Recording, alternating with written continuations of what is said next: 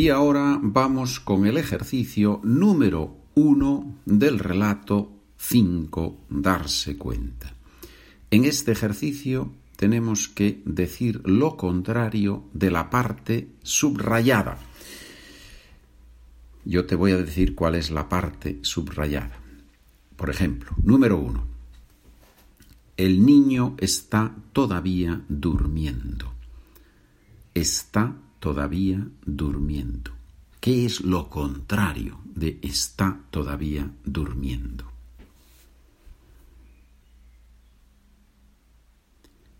El niño ya se ha despertado.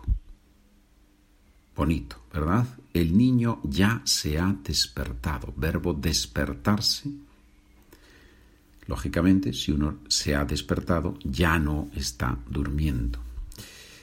Muy bien. Y ahora vamos con los con las frases y te voy a decir cada frase dos veces repitiendo la parte subrayada, la parte que hay que cambiar, que hay que convertir en su contrario. Número dos.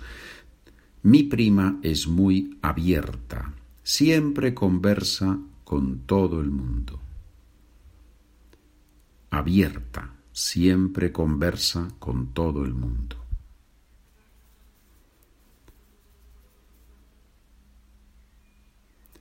Número 3. Las dos hermanas se sientan juntas en la escuela.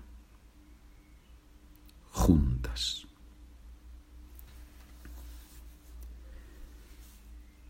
Número 4. Mi madre se ha dado cuenta de ese detalle. Se ha dado cuenta de.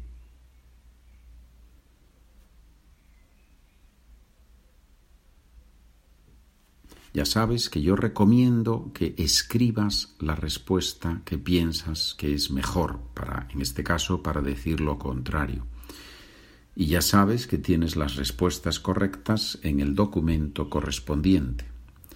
SpanishWithPedro.com, podcast número 3, español en español, documento número 5, darse cuenta. Mi madre se ha dado cuenta de ese detalle, se ha dado cuenta de, que es el título de este, de este, de este relato, ¿verdad? Número 5. Esa niña siempre tiene cara de sueño. Palabra que hay que cambiar en este caso, sueño.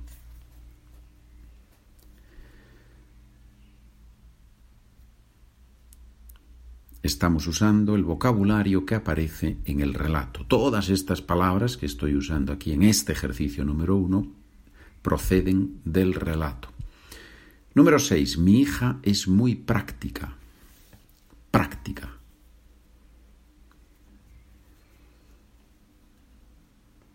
Número 7. Carlos disimula sus sentimientos reales.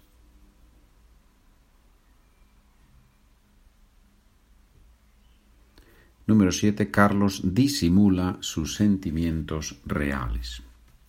Número 8. Mi amiga Rosana tiene mucho sentido común. Tiene mucho sentido común.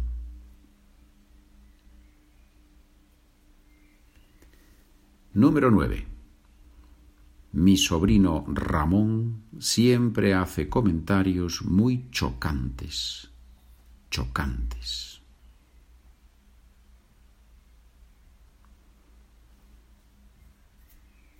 Número 10. Tienes razón. Marta tiene 38 años.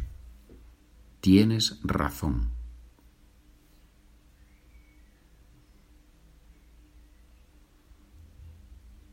Número 11. Esa niña sabe perfectamente dónde están los caramelos. Sabe perfectamente.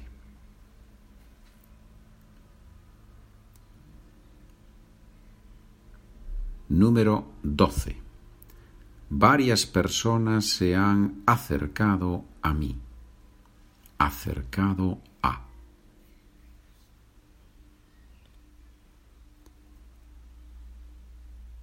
Número 13. Los trabajadores dejan de trabajar cuando suena la alarma. Dejan de trabajar.